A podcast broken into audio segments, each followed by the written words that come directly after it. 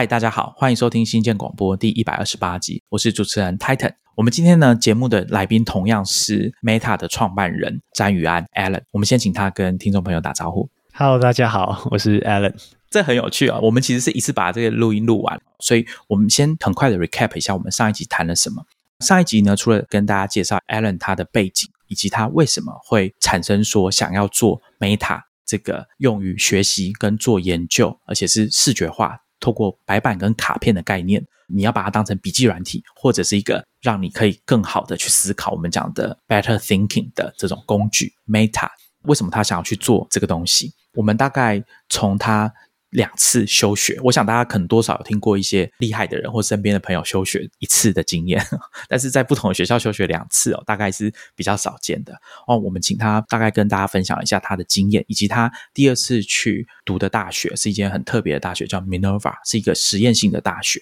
那这个部分我们在前面一百二十七集有做一些讨论，包含这个学校怎么规划它的课程，怎么去设计。他们提供的教学软体跟学习的这个过程的规划，跟传统的大学教育是多么的不一样。那再来就是 Alan 在这个过程当中，中间休学的空档，他做的一些探索跟思考是怎么样，后来回过头来影响到他今天想要做的 Meta 这个工具。而且实际上 Meta 也不是他的最终的目标，他其实是分阶段的想要完成他的理想。所以，我们今天呢，会透过 Meta 产品的开发的过程，以及他们 Meta 未来想要做到的事情。以及这个东西怎么影响到他之后想要达成的理想，这会是我们今天主要跟大家谈的东西。所以接下来大家会听到的节目内容，就是我们之前录音的第二个部分。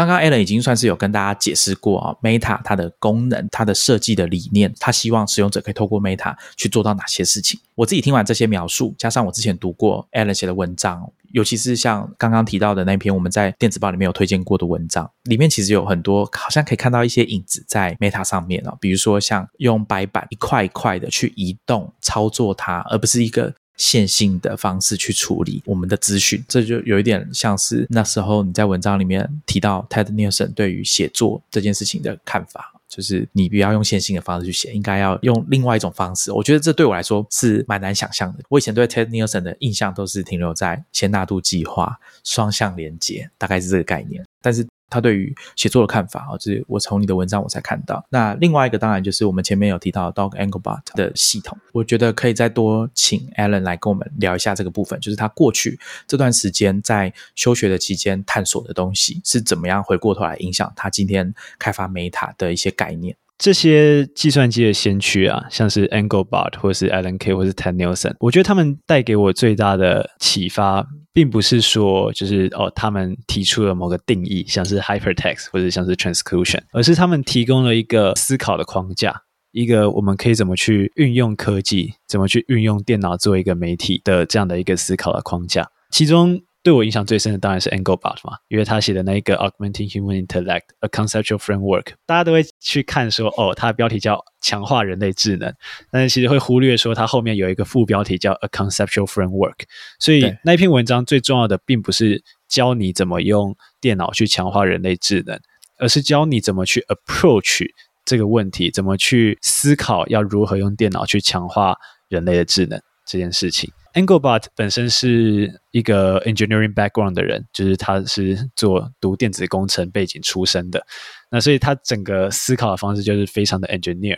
那刚刚像 Titan，你刚刚也有提到 HLMT system 嘛，基本上就是 human language artifact methodology and training。我觉得这就是一个他提出来，然后对我影响很深的一个概念，就是说我们常常会想说，我们是一个人，那我们要怎么样有用工具来帮助我们来提高我们的效率？但是 Anglebot 它本身是站在一个更 high level 的、更系统性的角度去看这件事情的，就是说一个人，然后这个人所使用的语言，这个人所使用的工具，然后这个人使用的方法论，再搭配这个人所接受过的训练，这个 training，这些东西全部加总在一起是一个系统。身为一个工程师，我们要思考的事情就是要怎么去提高这个系统整体的运作的效率。那所以换句话说，就是说这个东西可以怎么应用到呃我们产品上呢？就是如果你没有这样的一个系统性的思维的话，那你可能你思考的问题就是比较传统直接，就是说，哎，用户有一个痛点，我要怎么去做一个产品去帮用户解决这个痛点？当然这是一种思维嘛，就是也没有对错，这的确是一个很重要的，就是说你今天要做一个 business 的话，那你要解决用户的痛点本身是理所当然的。但是同时，Anglebar 它提供了这一种系统式的。思考和分析，你就可以再重新去思考说，就是说我今天做了一个产品，我这个产品服务了一个用户，那这个用户他接受过什么样的 training？那我这个产品是一个 artifact，接受过这样的 training 的用户搭配了这个 artifact。再搭配什么样的 methodology 才能完整的去提高这个 HLMT system 整体的运作效率？所以有时候我们还比较菜的时候，我们可能做产品就会想说，哦，我要做什么这些功能那些功能。但是我们现在就是会比较从一个 high level 的角度去想说，就是好了，我们有这个产品，这个产品可以做到这些事情啊。我们有这个人，这个人拥有这些知识。那我们把这个人和这个产品放在一起以后，什么样的 methodology 可以去 drive 它的 productivity，去 drive 它的 research result？为了要了解这件事情，其实这也是为什么我们现在会有一个 close alpha 的 user community 的关系。就是 Meta 是一个很新的工具，那这个工具能做到很多其他的软体做不到的事情。就像泰坦，你自己也用过，你应该也有体验到一些这方面的东西。这么新的工具，它提供了这么多新的 capability、新的功能的时候，那什么 methodology 是最好的？这个其实就是，当然我们在设计工具的时候，我们脑中会有。一部分这方面的想法就是说，哎，用户可以这样去用它，或那样去用它。但是实际上，我们真的让用户去用了以后，用户发展出了很多我们一开始根本没有想到的使用的方式。我们就是在努力的去收集这些使用的方式，去把它们建档。我们还写了一个叫 “How to Use Meta to Do Research” 的 public document。那基本上就是去了解说，哦，今天啊，这个用户是一个律师。他使用 Meta 的方式是什么？那这个用户是一个作家，他使用 Meta 的方式是什么？那会说哦，这个用户就是我们 TA，就是一个 researcher。那他又是怎么去使用 Meta 的？每个人都会发明出他们自己的一套专属的 workflow、专属的 methodology。那这个东西就是其实非常 exciting 啊，就是说我们一方面就是做了这个工具，然后我们把这个工具给一些人使用，但是我们一方面就是一直从他们使用的过程中去把 methodology 去记录下来。然后去重新的审视，说这个 methodology 搭配这个工具，搭配这个人，他们之间达成了什么样的一个就是效能上的强化。那以后未来的话，未来我们可能在 onboard 新的 user，可能在做 self onboarding 的时候，我们可能就可以让一些用户去填一下说自己的身份，比方说，呃，你是 engineer 还是 researcher？那你填了以后。它就会 pop 出一个专属于你这个 TA 的 tutorial，说就是哦，你可以怎么去用这套工具，等于是用最快的速度把这个 methodology 用最短的时间 train 给这个 user。这个就是我觉得 Anglebar 对我影响还蛮深的其中一个点。另外一个我觉得也是影响很深的点，就是在 Anglebar 这个论文里。首先，就是因为 Anglebar 是个 engineer，所以他看什么事情都是用非常 engineer 的角度去看。他有一个概念叫 propagation in capability hierarchies。这个概念是什么呢？就是说，我们所有的能力都可以再被进一步的拆分成子能力，那所有的子能力可以再进一步的拆分成更就是细小的能力，这样子。或者说，我们在做一个任务的时候，嗯，我们刚刚有讲到 Minerva 有一个 HC 叫 break it down 嘛，对不对？那同样的就是。假设今天我们要做一件事情的时候，我们可以把这件事情 break down 成很多的步骤。那每个步骤可以再 break down 成很多的小步骤。那要完成每一个小步骤，就是每一个 process，你就会需要这一个人已经拥有的 capability。这样讲有点抽象。那举个例子来讲，就打棒球嘛。你的目标是什么？你的目标就是把球打出去，打这个全垒打。你在达到这个目标的过程中，你会需要经历过很多的 process。比方说，球过来的时候，你要去盯着球，然后接下来你要挥棒，然后你要怎么去把这个棒甩出去？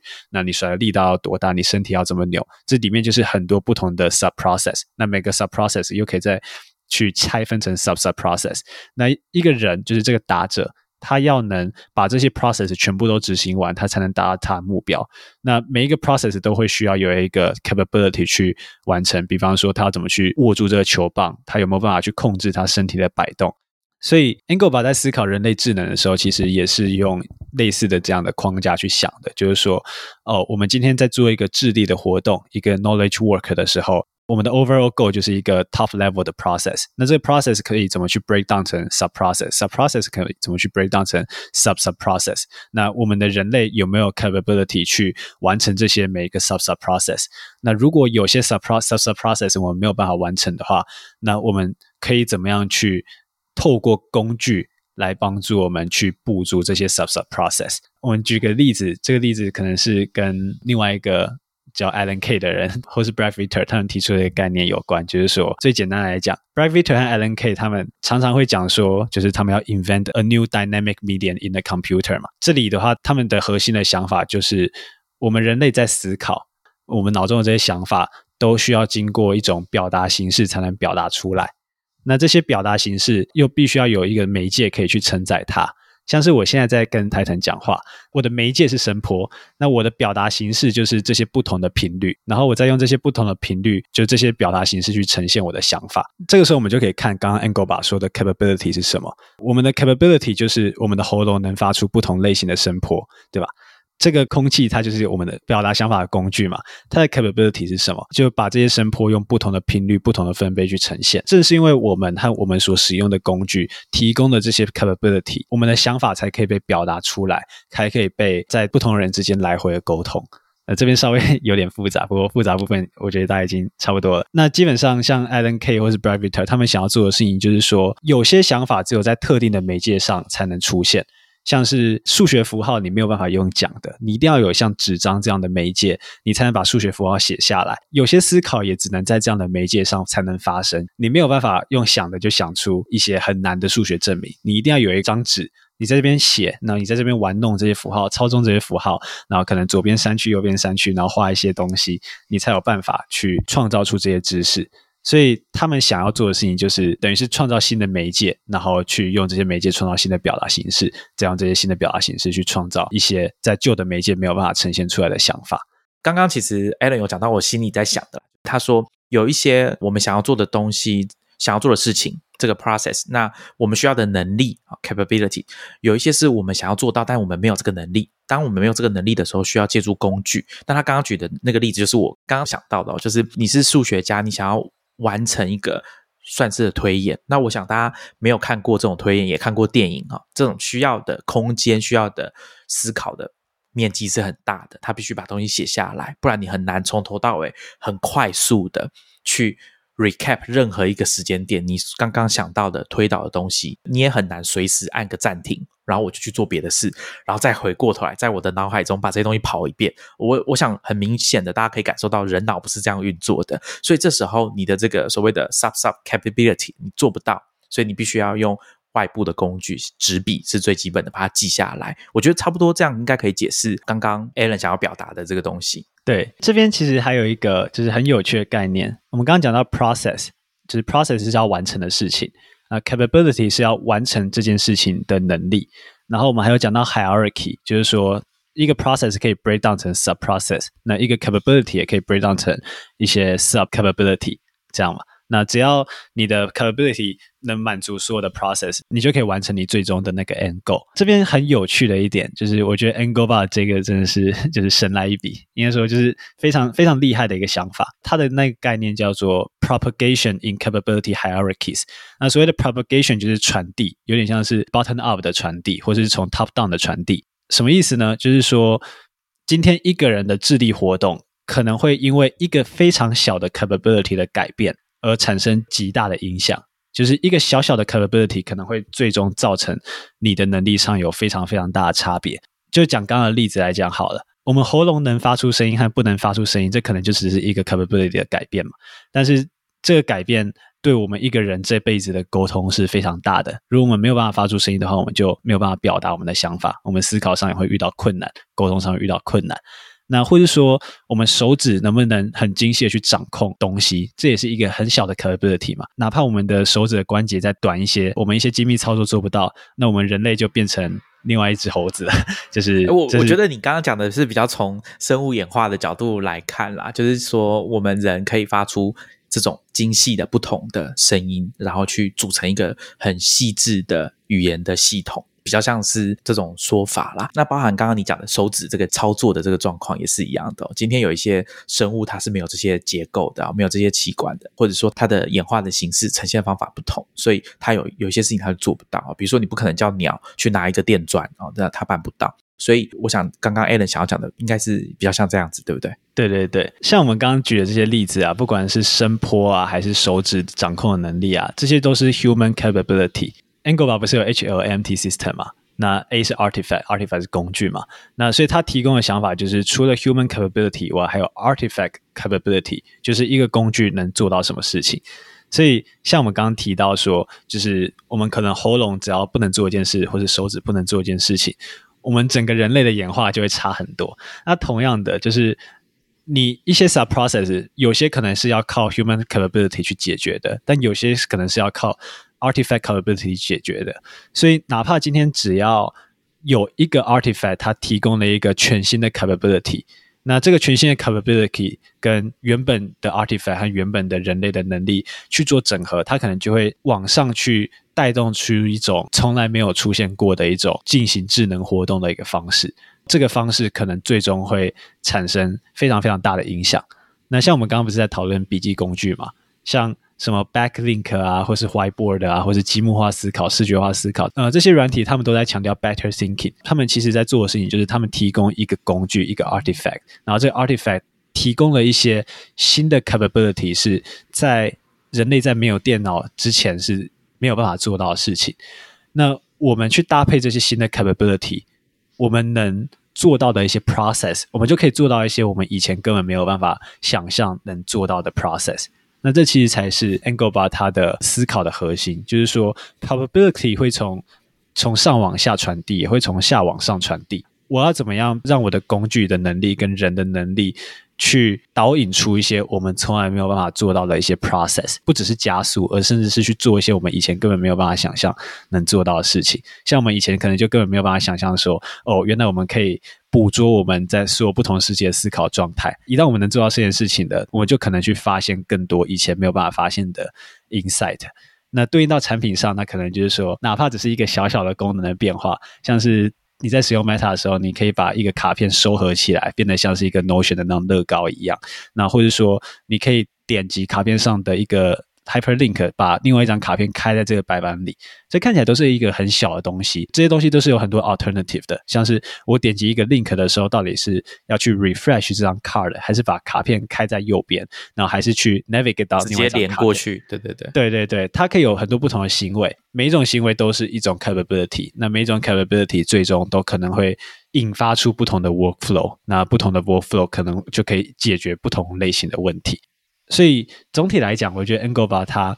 给人最大的启发是说，他就用一种很 engineer 的 approach，一种很系统性的 approach，不断的去 break down，然后不断的去看不同的 component 之间的观点。但是一般来讲，我们用这种 approach 都是去分析一些工程问题嘛。可是 Engelbart 把它拿来分析强化人类智能的这个主题，那就得出了很多就是非常就是 exciting 的可能性。那这是我觉得在我做产品的过程中，就是最。最最最被启发的一个点，不好意思，我岔题一下，你刚刚有提到说由上而下也可以由下而上，这个指的是什么？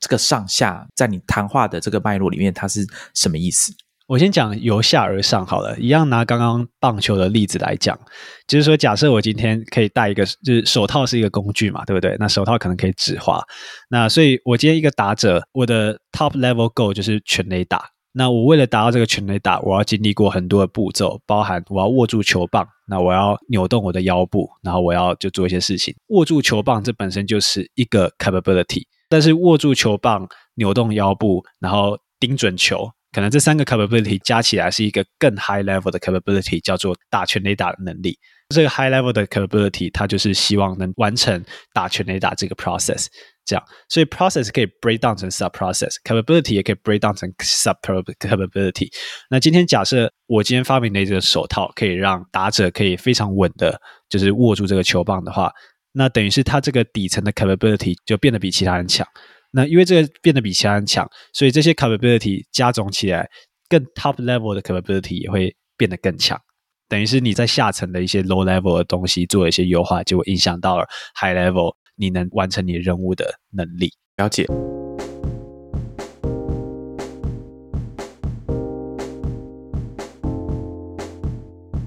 刚刚 Alan 有跟我们谈到说 onboarding 这件事情，就是他们怎么样去让一个使用者加入、认识、开始使用 Meta。那他们的流程，我觉得是蛮特别的哦。当初我在跟 Alan 在聊啊，请他来上节目的时候，我有问他说：“哎，那我可不可以用一下 Meta？”Alan 是问我说：“那 Titan 你有没有大概三十分钟或者更多的时间啊？我可以走一遍，请你来完成这个 onboarding 的流程。”那我觉得这个开发产品的方法啊，蛮特别的，因为其实最近几年有一些细股的产品或者开发团队，他们也会用这种方式，在产品很早期的时候，用这种方式去接触他们的使用者。最有名的代表可能就是 Superhuman 这样子的公司。那他们当初蛮有名，我是听 C 卷讲的，就是说你其实都要先去登记。那登记完之后，他会跟你约一个时间，然后有点像手把手的教你说这个东西要怎么用，我们为什么要这样做？那我们设计的这个功能可以怎么去使用它？那另外一个我觉得也是蛮有趣的，就是之前我们有跟 Richard 跟大家聊过的，Hey 这个 Basecamp 开发出来的 email 的 App，其实大家第一次去使用，可能你会看到说它。推荐你去看一个大概很长哦，三十分钟，创办人 Jason Free 拍的这个影片，跟你说明说要怎么去使用。嘿，这个不同于一般 email 的设计的这个产品。那 Richard 跟我解释说，为什么他们要拍这个影片啊？其实就是因为他们以前在做 Basecamp，在做其他产品的时候，每次都需要跟使用者去解释说这些东西要怎么用，它背后设计的理念是什么。所以他们后来啊，其实很习惯去做这种解说。所以你去看 Jason Free 在拍那个影片的过程是很流畅的，他就。几乎也不会什么吃螺丝卡住什么的，没有，就一路三十分钟很顺的把它讲完。那是因为他们已经做过很多次这种事情了，所以我相信有一些做产品或者做客服的朋友，你应该也有类似的经验啦。那我觉得这个开发产品的过程，或者说一开始接触使用者的这个过程是蛮有意思的，所以我想说趁这个机会，也可以请他来跟我们聊一下哦。首先就是你为什么会选择这种方式啊？采用这个流程，这样的目的是什么？在这个 onboarding 的过程，有没有什么特别的案例？你觉得可以跟我们听众分享一下？我先讲一下我们大概 onboarding 的流程。我们 onboarding 通常会分成三个部分。第一个部分就是 getting to know each other 嘛，就是去做一些用户访谈，去了解用户的一些背景和需求。第二部分的话，就是我们会让用户在我们面前去玩我们的软体，就玩 Meta。我们基本上就在旁边看，然后边看边记笔记，这样子看，就是第一次使用 Meta 的用户是怎么去 approach 这个软体的。第三个部分的话，则是教学，就是一方面会提醒用户说，就是哦，你刚刚没有玩到的东西。那另外一方面，我会去分享我的荧幕，去介绍说我自己是怎么去使用 Meta 管理我所有的产品的研究的。另外也会跟用户讲说，哎，这是我们的 Discord Community，那我们不同 channel 在干嘛？你在使用这个 Early Alpha 的产品的时候，要注意什么事情？这大概是我们的 Onboarding 的三个阶段。之所以会开始去做这样的 Onboarding，其实我觉得蛮大一部分是就是受到 Silicon Valley，特别是 Y Combinator 的 methodology 影响的。就像刚刚讲的嘛，我们在五月中的时候开始决定用 Startup 的方式去做 Project Meta 的这个目标。那我们本身就是有看过很多 YC 的 Startup Library，里面有很多文章，比方说在讲 Do things that don't scale 啊，Build product to user 之类的。我觉得这些东西都非常的重要。那其实要分辨一个好的公司和一个不好的公司，我个人看法就是你有多大程度上有真的去做到这些事情。正确的做法大家都知道，但是并不是每个人都会真的一步一步把它做起来。所以我那时候自己也参加了一些产品的 onboarding，我大概去了解一下，说哦，其他细国公司是怎么去做的。那反正就边参加边学，偷偷记笔记，说哦，他刚刚问的这个问题，他做了这件事情。后来就自己设计出一套，就是我的 onboarding 的流程。那像第一部分的 user interview，其实主要是要搞清楚三件事情。第一件事情是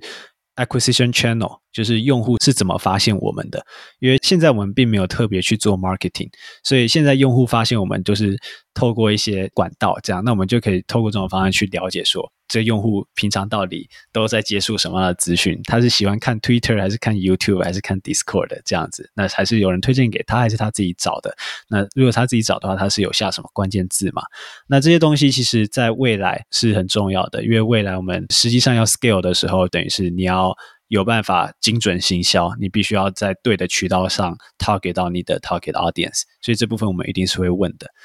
再来的 user interview 的第二部分就是说，去了解用户的痛点，就是用户想解决的问题。因为今天你会想来试用这个产品，一定有原因嘛？那有些人当然可能就是觉得很酷，想来玩玩看；但有些人是因为就是自己的生活上。在做的一些研究或做的一些学习，遇到某些问题是他们当前所有的笔记软体，像 Roam Research 或 Obsidian 或 Notion 没有办法解决的，那我们就要去了解这个用户到底为什么想来用 Meta，他在乎的事情是什么。透过 user interview 的方式去了解这些资讯，这样的话就比发问卷什么的还要有效的多。因为用户在你面前，他跟你讲的话 就是这些话，而且你其实也看到他的操作，就是透过行为的方式。因为有时候我们知道，就像你刚刚有提到写问卷这件事情啊，他讲的跟他实际做的是会有差别的。那并不是说这些人是故意的，是我们人就是会这样，没有意识到自己啊现在在做的事情啊，跟你其实你跟别人说的其实是有一些差异的。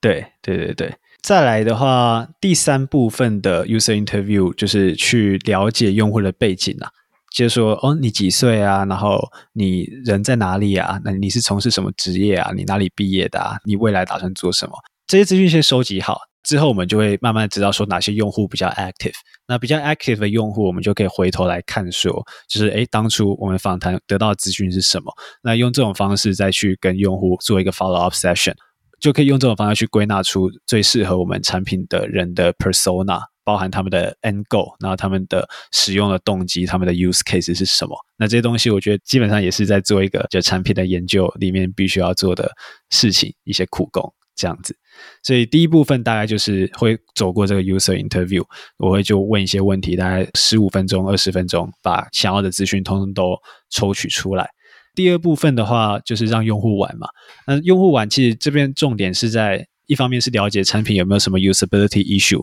就是可能就是设计上有哪些可以改进的东西，就是可能用户点了一个按钮，他觉得应该发生 A，就会发生 B，那我们就可以了解到说，哦，原来这是用户的理解。有些可能比较 trivial，就是说以前我们白板要点它 title 才进得去，那我们发现很多用户会一直去双击白板想要进去，然后进不去，很火大，所以后来可能就新增了双击进入的这样的功能。当然，designer 都可以事先去。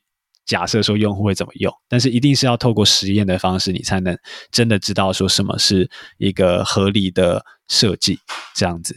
再来这部分使用上，其实也是在测试我们的那个 tutorial，就是说我们的产品会有一个一小段 tutorial 去盖的用户去做一些事情。这种所谓的 first mile experience，就是说今天一个用户使用你的产品的可能前两分钟或前六十秒是很关键的，这一段时间的体验。做的越好，retention 可能就越高，或是 conversion 就越高。那所以我们也是不断的在试各种不同的导引的方式，然后来看看说怎么样是对用户来讲最舒服的。所以第二部分主要就是为了产品研究去做的 interview。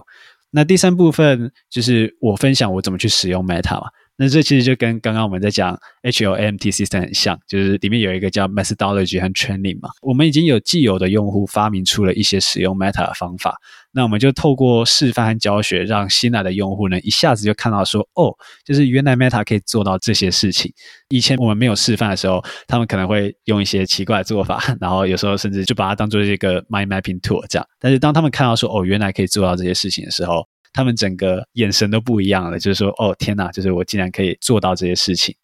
这是第三部分的一个重点。第三部分也会去介绍他们到我们的 Discord 社群，然后就是这样，我们以后要 follow up 什么的，也都会比较方便和顺利。所以我们的 onboarding 基本上就是分这三个部分。有没有什么是你们在 onboarding 的时候你觉得很特别的状况发生过？要看用户，就是说有时候 onboarding 真的很无聊，因为我们都知道用户接下来要干嘛了。但有时候 onboarding 是很有趣的，就是人很有趣。呃，像我们不是说我们 TA 是 researcher 嘛，所以我们有时候就 onboard 到一些 某某理工大学的院长，或者是。就可能常春藤名校院长那种，就是以前我们在可能比方说 Minerva 嘛，Minerva 就 Minerva 的定嘛。我们上次就 onboard 了一个美国前二十名的理工大学一个老先生这样，然后过来，然后说就是他多想要这个东西，然后噼里啪啦讲一大串。我想说，哦，这个人如果我现在还是学生的话，他就会是我的 professor 的主管这样子。以前就是你知道，在学生时期的时候，教授是一个，或者甚至院长是一个很高的一个存在。但是现在他跑来 on board 我们的产品，然后说他希望有这个功能，或者他想要做什么事情，我觉得这蛮有趣的。像我们最近也 on board 一个台湾的一个医学系的教授，然后也是一样，就是哎，医学系教授。昨天有一个案例很有趣，因为我们讲到嘛，就是 Meta 除了研究员以外，也会有一些 creative author，就是想要写剧本的。昨天我们就 on board 的一个人，他以前是个演员，他现在想要转行当剧作家，这样就是有一个职涯上的转变。那我们就发现这是一个好莱坞演员，然后而且是演过我们看过的 Marvel 电视剧的演员，我们就 就是整个傻眼，就是说天哪！如果我们没有做这个产品的话，我们这辈子应该没有机会跟他讲到话。但是他就跑来跟我说，哦，就是他想要用 Meta 去。怎么样去设计这些剧本啊？调整这些剧情的走向啊？然后他甚至还提供了一种就很新的做法，是说，哦，你看白板是个二维空间嘛，每一个卡片我就放一个场景，那我还可以透过这个卡片的位置来表达可能这个剧情的高潮迭起，然后再透过大小和颜色去表达不同类型的场景。对，然后我那时候就哦，就原来还有这种用法，以前就是根本就没有想过。有时候就像个小粉丝一样，就有些用户就真的就是 Spotify 啊，或是 Instagram 的 engineer 之类的，然后他们进来，我们就想说，这个人写程式能力应该比我们强吧？然后，然后或是一些什么 MIT 啊，或者 Stanford 博士这种，就是常常会 onboard 到一些我们觉得在很多方面比我们厉害的人。毕竟 Meta 本身就是为了知识工作者而设计的产品，所以当然自然而然会更容易吸引到这些用户。我觉得这是一个很有趣的体验，就是说这些人以前对我们来讲是一个很厉害的、很遥不可及的存在，但是因为做了这个产品以后，就有机会可以去跟他们认识，甚至说跟他们聊天、闲话家常，聊聊他们想要在 Meta 做什么事情。我觉得刚刚 Alan 分享到一个视觉化的使用就是他说的这个演员转行剧作家的人，他觉得说在不同的场景啊是一个 board，那是不是同时可以代表说这是剧情里面比较高潮迭起的地方？他用很视觉化的方式去呈现，我觉得这很有趣。因为当初 Alan 在帮我 onboarding 的时候，你其实有展现你的界面给我看嘛？那我看你的使用方式，你其实有在一些地方有提过，就是你会把你的管理这些卡片的方式，把它排成像加拿大的地图。所以你知道哪些东西你可以放在哪里，比较不会忘记，就有点像我们讲记忆宫殿的这个概念。那我那一天在你们的 Discord 有发现另外一个我觉得很有趣的使用案例哦，不是什么复杂的东西哦，是很有趣。他说他会用 Meta 卡片吧去排列他们公司附近有哪些地方可以吃东西，好吃的东西，就像地图一样把它排好。我觉得这也是蛮有趣的运用方式。对啊，对啊，对啊！现在我在用 Meta 的时候，我有时候就感觉就很像我当初第一次在用 Notion 的时候。Notion 跟 Meta 有一个很像的地方，就是 Notion 有 page，然后 page 里面有很多 block，那这些 block 就是这个 page 的乐高这样的感觉。那在 Meta 就有点类似，就是说，哦，我有一个白板，那这个白板里面有很多卡片，那每一个卡片也都是一个乐高。你要用这些乐高打造出什么样的系统，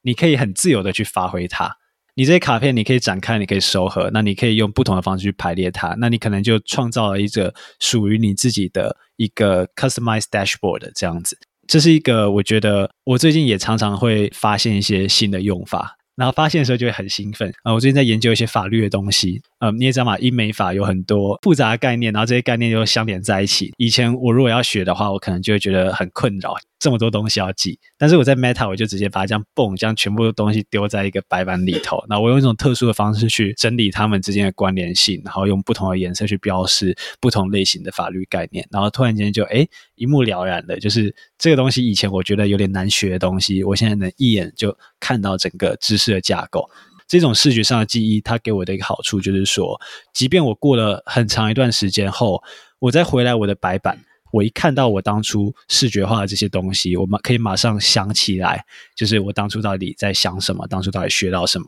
那这个是我觉得我自己以前在使用 Notion 和 Obsidian 的时候，比较没有办法做到的事情。我发现我们刚刚好像都没有讲到 Meta 有一个功能，就是在卡片跟卡片之间，它有一个视觉化的，就是我们讲说流程图我们会画的这种，目前应该还是单向的箭头，箭头画过去，在箭头中间你好像可以标记文字啊，目前是文字，这个东西就有点像是大家在读那些器官相关的书，会有那种组织架构啦、做事的流程，比如说价值链好了啊，通常这个图大概就是会这样画。这个可能大家在做 PowerPoint 应该也很熟悉。我觉得当初在使用 Meta 的时候，这个东西对我来说帮助就蛮大的，因为它就有一点像是我当初在用 Whimscale 一样，印象很深刻。就是它在连接这些线的时候，城市在设计的时候有把这种类似磁性的效果把它做进去。所以你只要专心的决定你要怎么拉这个线，那至于这个线要摆在哪里，跟这个卡片中间要怎么连接，有没有放在正中间，有没有刚好线跟线碰在一起哦？对于一些比较计较这些事情来说，他就可以比较放松的去做这件事情。这个就不会是他在处理这些问题的时候的烦恼。比如说，今天如果你是用作图软体，那可能这些事情对你来说是比较讨厌的，因为你总不希望说做出来的东西有点参差不齐这样子。我不知道你们内部有没有特别的名称啊？我就叫它连接线好了哈。就是 我觉得这个设计是蛮好的，所以我在使用 Meta 的时候，在卡片跟卡片之间的关联上面，我觉得是很不错的。而且实际上你们的系统有记录这个关联，所以你也可以在每张卡片的资讯栏去看到说它怎么连回去，怎么往前往后的连接，它的位置在哪里。我记得是这样子。对，就是对于每张卡片，第一个你可以看到它在哪些其他白板出现过。第二个，你可以看到它在哪些白板上被连过来或连过去。那第三个是，你可以看到它被哪些其他卡片 mention 的，就是像 Notion 的 mention，或者像 Run Research 的那种 bidirectional link。像刚刚我们在讲 Better Thinking，我们不是讲到说有三种嘛，就是一种是 Networked，那另外一种是 Visual，那还有一种是 Lego。那其实 Meta 就是试图在这三种之间找到一个协调，就是说每一个卡片在一个版本里头都是一个知识的乐高。这样的感觉，但是这些卡片之间又可以互相的去 mention，互相连接，构成一个 network。这个 network 里头的每一个思考状态，又都是一个 visual 的 whiteboard，可以去帮你真的 capture 这个思考状态，而不是说，如果你在用 run research 或说 Obsidian 的话，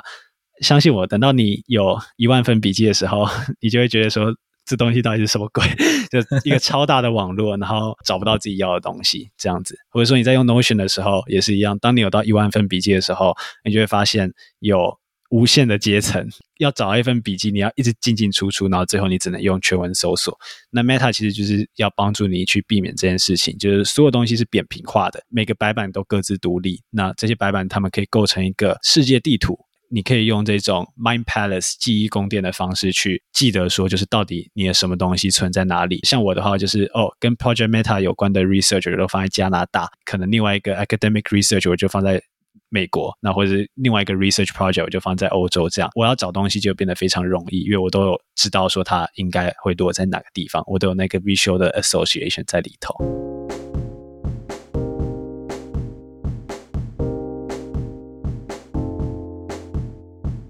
好，那我们刚刚把 Meta 的产品从产品设计啊，它的功能，还有甚至他们 onboarding 的流程都讨论完了。那接着我觉得可以聊一下你们的团队哦。刚刚其实 Alan 有提到一些，他们一开始大概是很松散的，后来大概五月的时候决定要用 startup 的方式来做 Meta 这个东西。我觉得现在也差不多可以让他来跟大家介绍一下他们的团队是怎么运作的哦，现在的状况是怎么样。那还有，他刚刚有提到 Discord 哦，这是一个我觉得也是最近很流行，大家经营社群的一个地方。以前有些人大概会用，比如说像 Facebook 的 Group，或者是 Line 的这种群组啊，或者是 Telegram 上面的群组，可能还有 Slack，后来开始有这种免费的或者是外部的哦这种 Channel。我知道有一些 Podcast 他们也会用 Slack 来经营他们的社群。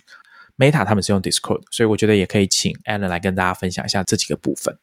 我们团队的话，其实先。倒带一下，时间倒带一下，大概说，应该是在我高中毕业的时候，我就认识了，就是其中一个 co-founder。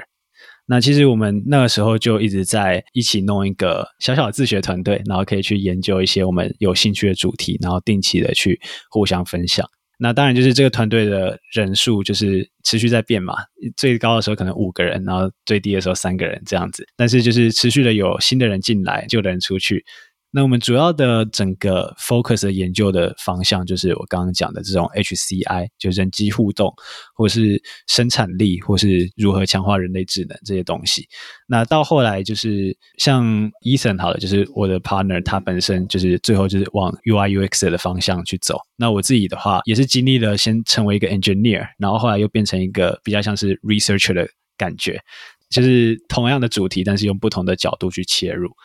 至于 Project Meta 的话，真的开始就是它 idea 开始比较成型的时候，大概是我刚进 Minerva 的时候，所以二零一九年秋天开始，那时候脑中就已经有了这样的一个想法，就是说我们前面在讲的嘛，加速人类创造知识的速度和能力。我那时候就一直在思考要怎么去 approach 这个问题，所以那时候我在旧金山的时候也是造访了蛮多的人，然后也是问的 蛮多的问题，像是去找 Dynamic Land 的 researcher 约出来。我昨天才看到，原来你有从他们手上拿到一本是书吗？还是什么？对对对，就你有拍照嘛？对对对，那时候拿到真的很开心，因为那个东西是一般是拿不到的，也买不到。我看了很羡慕。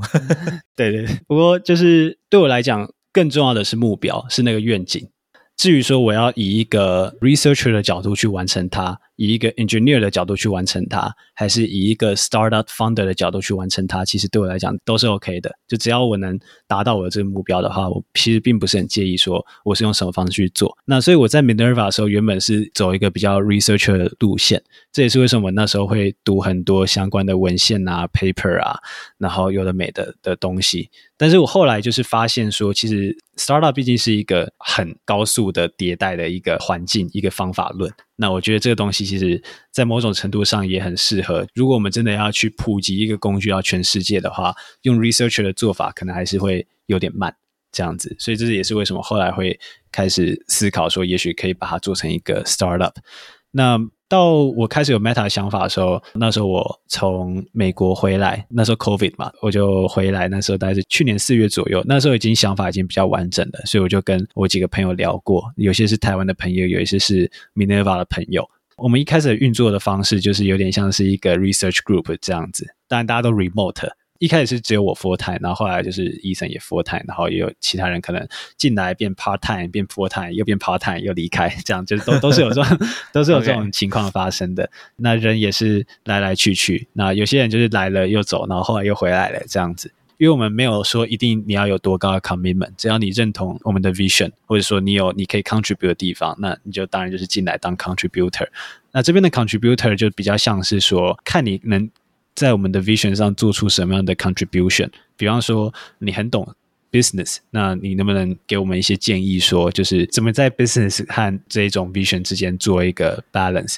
或者说，你很懂 engineer，那你能不能给我们一些开发上的一些建议，或者甚至是做一些 prototype 来让我们了解说不同东西的可能性？那或者你很懂 design，那你对我们现在的 design 有什么不同的看法？这样子，所以我们的 contributor 是一种很 general 的 contributor，就只要你能贡献你的大脑里的想法，能让我们能看到一些我们之前没有办法看到的东西的话，那我们就是非常欢迎你来。那当然，你想要投入多高的 commitment 的话，就是每个人的自由。那所以像那时候我在跟 First Story 他们吃饭。的时候，那时候秀的 prototype 也就是其中一个 contributor Alex 做的一个编辑器，那也是一个很酷的东西。就是因为我们那时候一开始想做的事情是先把一个世界第一的编辑器做出来，再从这个编辑器上去开发各种不同的 application，但所有的 application 都 share 同样的 data schema。那时候主要核心想法是这样，是从一个比较 top down 的角度，因为当时我们的想法就是说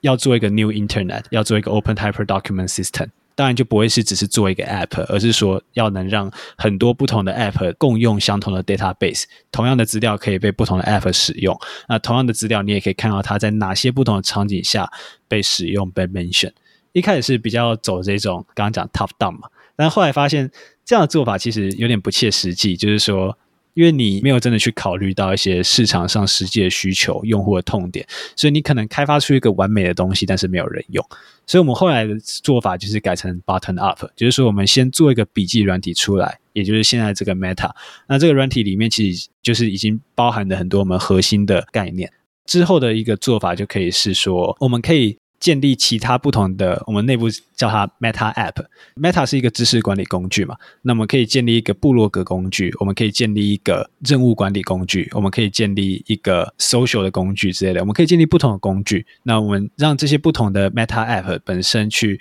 共享相同的资料库，然后去共享同样的一个 protocol，告诉我们说这些 data 是可以怎么样去在不同的场景下被重复的使用，或是它可以怎么样去被互相的 reference，然后看到它背后的 context。那用这种方式去想办法达到我们最后的 end goal，也就是一个 contextualized internet。在这个 contextualized internet 里面。每一个网站就是一个卡片，就是你现在在 Meta 里面看到的这样的一个卡片。对于每一张卡片，你可以看到它背后的所有的 context，它在全世界的哪些不同的白板里面出现。那甚至说，呃，Titan，你可能有你的白板，你的白板里面有一些卡片啊。你把你的白板发布出去以后，那你的卡片等于也发布出去了吧？那我可能就可以把你的一个卡片收集到我的白板里头，来辅助我去思考，就是我现在在想的东西。也就是说，在这个 Internet 里头，你就可以看到说，就是每个网页就是一个卡片。那我看到任何一个网页的时候，我都可以一键的把它存到我的白板里头，跟我旧有的知识库里的那些我自己的卡片摆在一起。同样的，我的卡片我也可以发布出去，让其他人收集到其他的白板里头。在这样的情况下就可以达到一个效果，就是说，举个例子，就是像我们最近有一个博士生，他的一个 use case 就是说，他每个卡片本身都是一个论文的一个摘要笔记，也就是说，他针对这个论文的想法，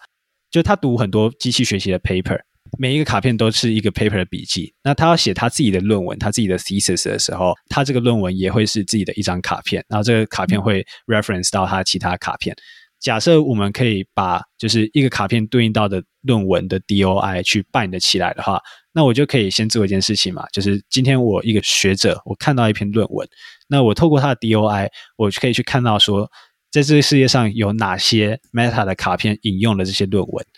再进一步，我就可以去分析说，这些卡片出现在哪些白板里头，每一个白板就代表一个思考的状态嘛。这个概念其实就是不知道你有没有听过 Hypothesis.is 这种 annotating 的 web。嗯，对。我在看 Dog Anglebot 的文件的时候，其实就有把 Hypothesis 打开，的确看到很多人在上面做 annotation。我觉得这也可以顺便分享一下，其实应该是在他们想要纪念 Dog Engelbart 发表的这篇报告。他们的基金会有办一个活动，就是邀请大家一起用 Hypothesis 帮这份文件划线、做笔记，然后是一个有一点像协作的工作。他们有成立一个网站啦。但是这个网站里面比较可惜是有一些网页的连接已经失效了。但是基本上就是大家可以想象，就是说做一个读书会，然后邀请大家在线上用 Hypothesis 这个我们之前 Julie 有跟大家介绍过的这种划线的软体工具，大家一起读 Dog Anglebot 他的这篇报告。那我觉得这个体验是很有趣的，因为我自己都觉得有时候在读一些文章，我其实不太确定作者想要表达的意思是什么，所以这时候我会希望有一个人可以告诉我说他到底在讲什么。但是通常你不太可能可以那么轻易的去问到作者说：“哎，请问一下这句话是什么意思？可以跟我解释一下吗？”但如果有像 Hypothesis 这样子的工具的话，很有可能你就看得到网络上的其他人在读这篇文章，针对这段话它的意义或概念是什么，甚至你也可以单纯的把它划线，直接在上面做一个 annotation，就是我看不懂，有没有人解释一下给我听，到底是什么意思？那别人可以回复你。那我觉得这个就是一个很有趣的概念，刚好可以跟大家分享一下。这个东西其实是很很有潜力的一个东西，就是 Hypothesis 打 IS 的话，它基本上你对每一个网页都可以去做 annotation，那你 annotation 其实就是一段文字嘛。而且我们可以稍微回顾一下，不管是 Hypothesis 打 IS 好了，或是 Wrong Research 好了，这些所谓的 backlinking 啊、annotation 啊，最重要的核心想法就是你在看任何一份资料的时候。你都可以看到这份资料本身以外的所有的 context，不管这个 context 是有人去 reference 你也好，或是有人去对它做 annotation 也好，这些东西通通都是 context。那在我们现代的 internet，现在这个 world wide web 里面，它是 not contextualized，的就是说每个网页就是一个孤立的个体。这样，那当然你可以去用一些 SEO tool 去想办法把一些 backlink 找出来，可是它本质上并不是一个 contextualized knowledge network。所以你当然可以在上面加一些像 Hypothesis IS 的这样的插件，去勉强的去给它加一些这样的功能。可是它生来并不是为了这件事情而做的。那像 Engelbart 或是 t e n n e l s o n 好了，其实他们的一个很核心的想法就是这一种 contextualized Internet，或者说他们提的不管是 Project Xanadu 还是 Open Hyper Document System，其实不是这种 World Wide Web，而是这一种 contextualized Internet。那这其实也是 Meta 长期上想要努力的点，就是说。我们刚刚讲的嘛，就是每一张卡片最后都会是这个 Internet 里面的一个网页。那对于每张卡片，你都可以看到说它到底出现在哪里过。如果你只是加个 annotation 好了，那这就是一个 textual context。可是如果你连这张卡片在哪些白板出现过啊，每个白板都是一个思考状态的话，就想象一下，你今天看到一个网站。然后你可以马上看到说这个网站在哪些白板出现过，然后这些白板里面又有很多其他的卡片，然后它们之间构成了一个就是 mind map，让你可以马上了解说，哦，原来这份知识在这样的思考状态下，在这样的场景之下，它是有这样的意义在。那这个就是现在的网络上做不到的事情，这种 spatial context。的确，现在网络还是有很多，就是很多人当然是用一些可能比较 first level 的 approach，像是有一个软体叫 Arena。A R E 点 N A，那这个软体它就是可以让你用不同的 channel 去收集不同的网站，然后你就可以看到说哦，一个网站出现在哪些 channel 里面。但是其实本质上它大概念都是一样的，他们是希望透过一些工具来把现有的网络去更 contextualize 一点。但是我们想要做的事情是直接去做一个新的 contextualized Internet。那这里面的这些卡片、这些网站，他们本身就已经处在一个这样的 protocol 底下，可以帮助你更好的去 explore knowledge，更好的去学习不同的知识。其实我以前一个小时候一个很大的梦想就是说，因为我以前是物理系的嘛，那我常常会学到一些物理公式，像是 F 等于 ma 好了，或是广义相对论好了。那我其实就很想知道说，哦，这条公式，这个物理原理，它究竟被应用在这世界上的哪些场景里头？它在哪些地方被应用到？它怎么为人类带来了价值？那这件事情我是看不到的，我看到公式的本身我是看不到的，但是我是非常希望我能点击那个公式的当下。所有我刚刚讲的这些 context 全部都出现在我面前，我可以去看世界上各式各样的物理学家、数学家、科学家或是工程师，他们怎么去使用这个公式去完成各式各样的不同的事情。其实更广义来讲，我真的想看到的是说，我今天看到一句话、看到一份知识的时候。任何的知识都一样，我都想看到说，到底全世界所有的人，厉害的人、不厉害的人、不同专业的人、不同领域的人，是怎么去理解它，怎么去应用它，怎么去用它来发想他们当时在发想的主题。那这样的 Internet，我觉得并不是一个 Hypothesis IS 或做一个 Arena 就可以达到这样的一个结果的。这个东西是需要从头去做的，需要去有一个新的 Protocol 去做。可是。你当然不可能说哦，好，我今天做了一个 Internet 来，大家来用，这当然是一个不切实际的做法。所以现在的话，就是我们的整个 approach 一个 button out 的 approach，就是说，先做一个能让研究的人员，能让 researcher 或是能让任何的学生能更好的去学习，然后更好的去做研究的一个软体。那他们自然而然的就会开始有动机去把他们学到的东西丢进去，变成卡片。那在下一步就是说，去让他们能发布他们的卡片，让他们能发布他们的白板，而且让每个人的卡片可以被其他人的卡片和其他的白板给连接到、给使用到，用这样的方式去慢慢的去把一个 network 建立起来，这就是我们现在这个 community 想要慢慢达到的事情。在下一步就是等于是越来越多人进来，然后越来越多的不管是 protocol 上设计的优化，然后效能的优化，然后最后。就是往我们的这整个前面讲的嘛，Open Knowledge Web 或是 Open Hyper Document System 去前进，然后能有一个真的一个新的 network 建基在我们旧的 network 之上，可以看到说这些人类的知识是怎么样的被不同的 context 下给应用的。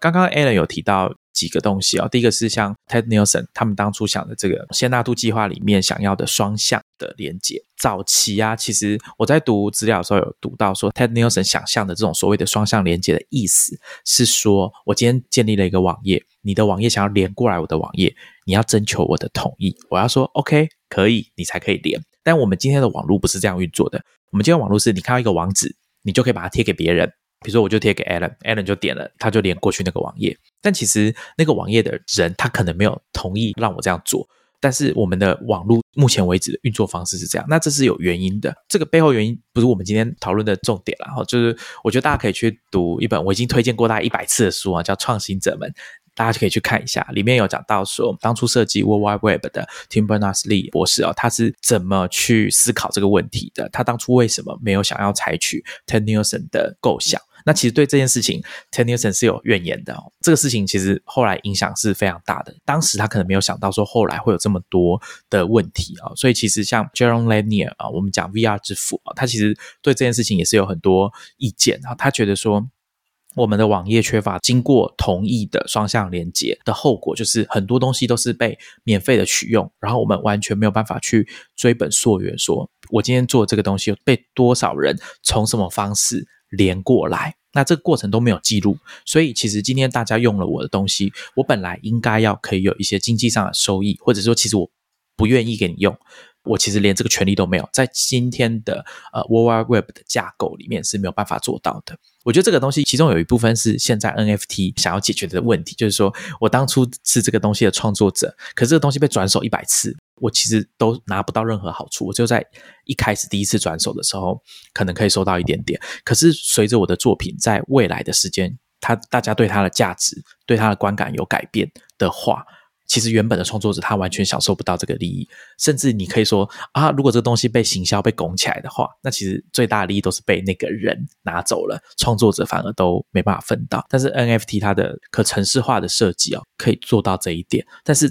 Ted Nelson 他想要做的不是这个，他想要做的是完整的整个网络都是用这种结构方式在运作。好，我们刚刚大概了解了 Meta 现在团队开发的方式哦。现在你们没有收费的方案嘛？所以大家基本上就是在还完全没有收入的情况下在开发 Meta。所以我当然也会很好奇，想问一下说。你们之后的商业模式是什么？因为像我们现在了解到一些刚刚我们提到的笔记软体啊，他们其实慢慢的都有发展出自己的商业模式了嘛。比如说像 Roam Research 可能比较狂啊，他们就是费用非常的高，一个月要十五美元，那你一年付的话好像要一百六十美元，甚至他们还有一个信仰者的方案，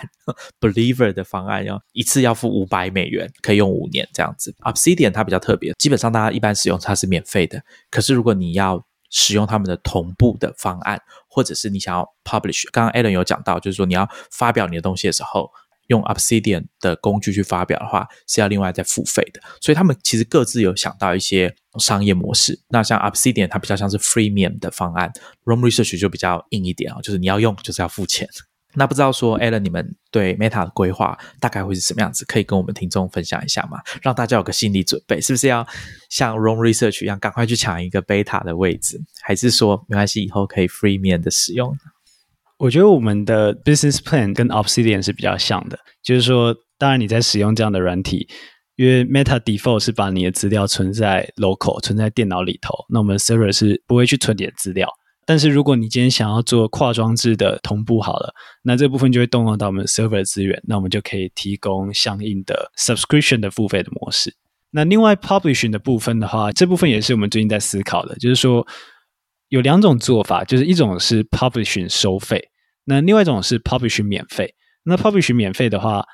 原因是什么呢？就是说，诶，如果我今天用户可以免费的去发布的话，就等于是更鼓励他们去发布他们的资讯。他们发布的这些资讯，像刚刚讲的，在更 high level，我们希望有一个 protocol 可以让不同用户去分享彼此的卡片，把同个卡片放在不同的白板里头，然后去构成一个公开的 internet。在这样的情况下，这个 internet 本身其实是可以有很多它自己的 business model 的。比方说，这个 internet 本身的 search engine 好了，或者说这个 internet 本身的探索这个 internet 的服务好了，你就可以想要说，我们做了一个自己的 internet，那我们可以在这个 internet 上去做。自己的 Google，或者说做自己的其他的 application 去操作这些资料，那这我觉得它是一个想象力很大、可能性很大的东西。那当然就是对我们来讲，就是慢慢的去做嘛，就是一步一步来。我们现在去想再多东西，可能到时候都会 change of plan。但是我们的确是有去想象说各种不同的可能的 end result 和可能最后的收费的方式，这样子。刚刚 Ellen 已经有跟我们大概分享过他想要完成的目标，然后把它拆解成短、中、长期的目标。那 Meta 就是他现在想要踏出来的第一步。他后来改变想法，觉得应该从 bottom up，透过开发 Meta，然后逐渐的扩张，去实现他的理想。我之前在读你的部落格的时候，有人在你的文章底下留言说：“哎，感觉这是一个开天辟地的大工程。”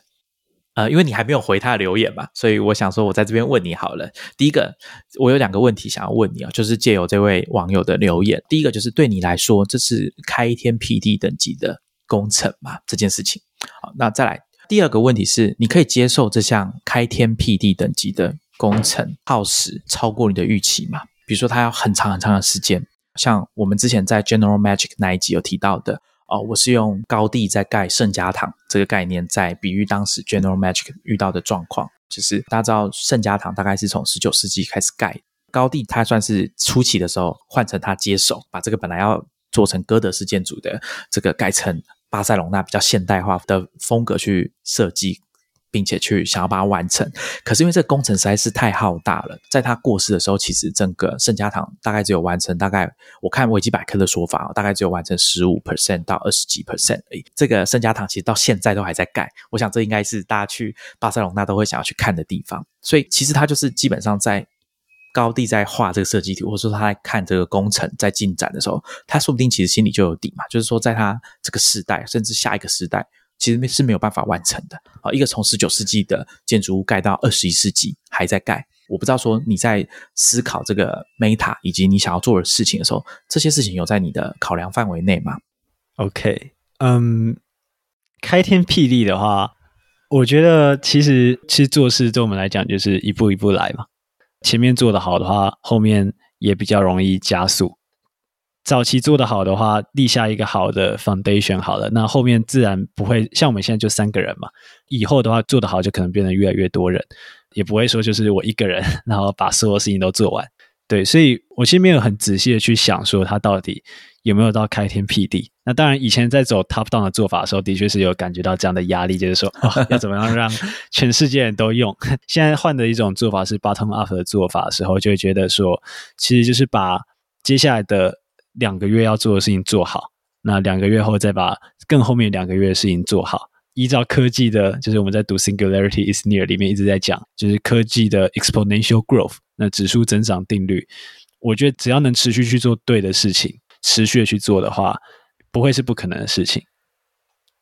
会不会超过预期？像二十到三十年或者更久？因为既然我现在有预期嘛，那我当然就不会知道它会不会超过预期。对，那。对，但是，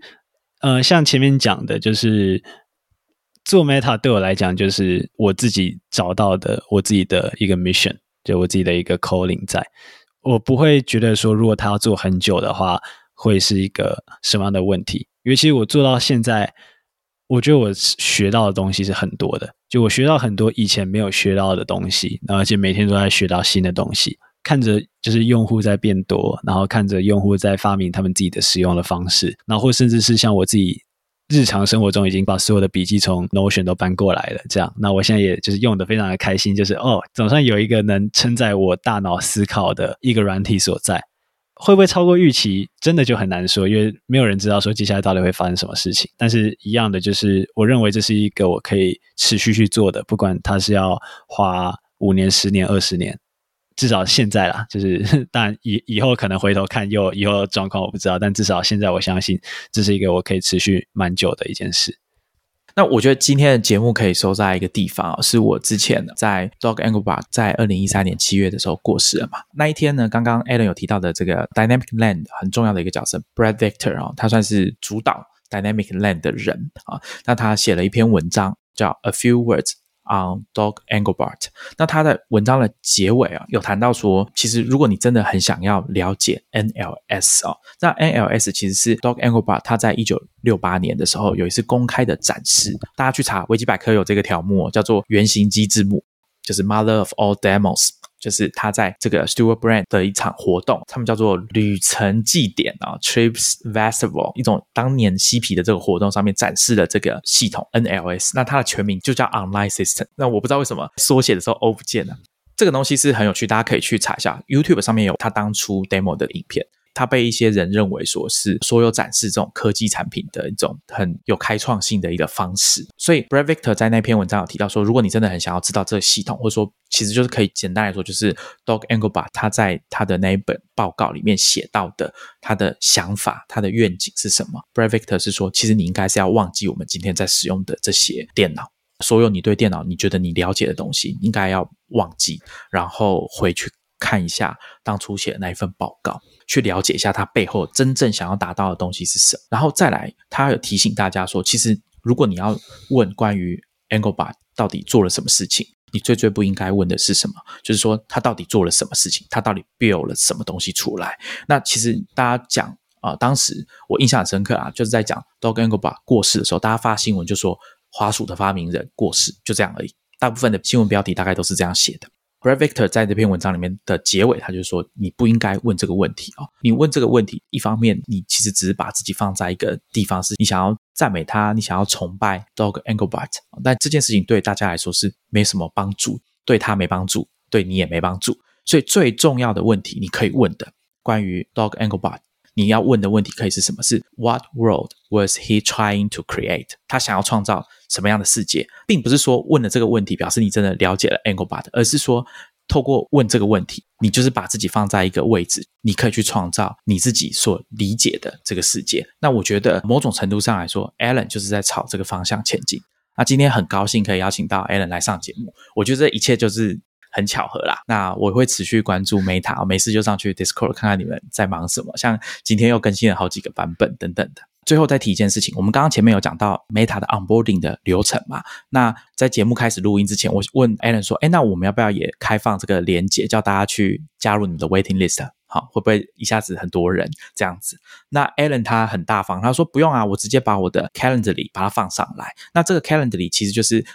Alan 他的形式力上面有空的时间，那他通常都是用这个连接来让。”想要 onboarding 的使用者去挑他们的时间，然后约定一个大概四十五分钟左右的时间，可以让 Alan 或者是你的同事去 onboarding 这个使用者，是不是这样？对对对，好，所以 Alan 决定就是大放送啊，我们到时候就把他 calendar 里的连接直接放在我们的 show notes。那对 Meta 有兴趣的听众，就欢迎你直接去那个连接跟他约时间。好，那今天我们就跟大家聊到这边，我们下一集见，拜拜，拜拜。